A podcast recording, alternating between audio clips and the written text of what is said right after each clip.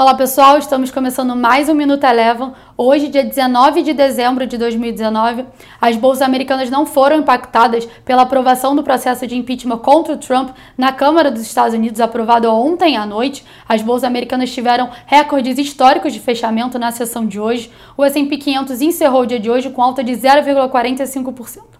O processo de impeachment contra o Trump, ele, ele passou na Câmara e agora ele segue para o Senado, mas vale lembrar que o Senado tem maioria do Partido Republicano, que é o partido do presidente Trump.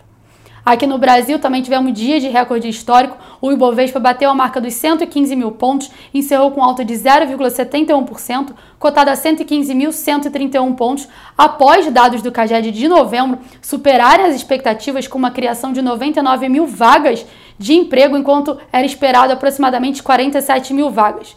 E também após a divulgação do relatório trimestral de inflação, onde o Banco Central elevou as projeções de crescimento para esse ano e para o ano que vem, mostrando aí sinais de fortalecimento da nossa economia. Já o dólar por aqui teve uma sessão estável, encerrou com uma leve alta de 0,06%, cotada a R$ 4,06.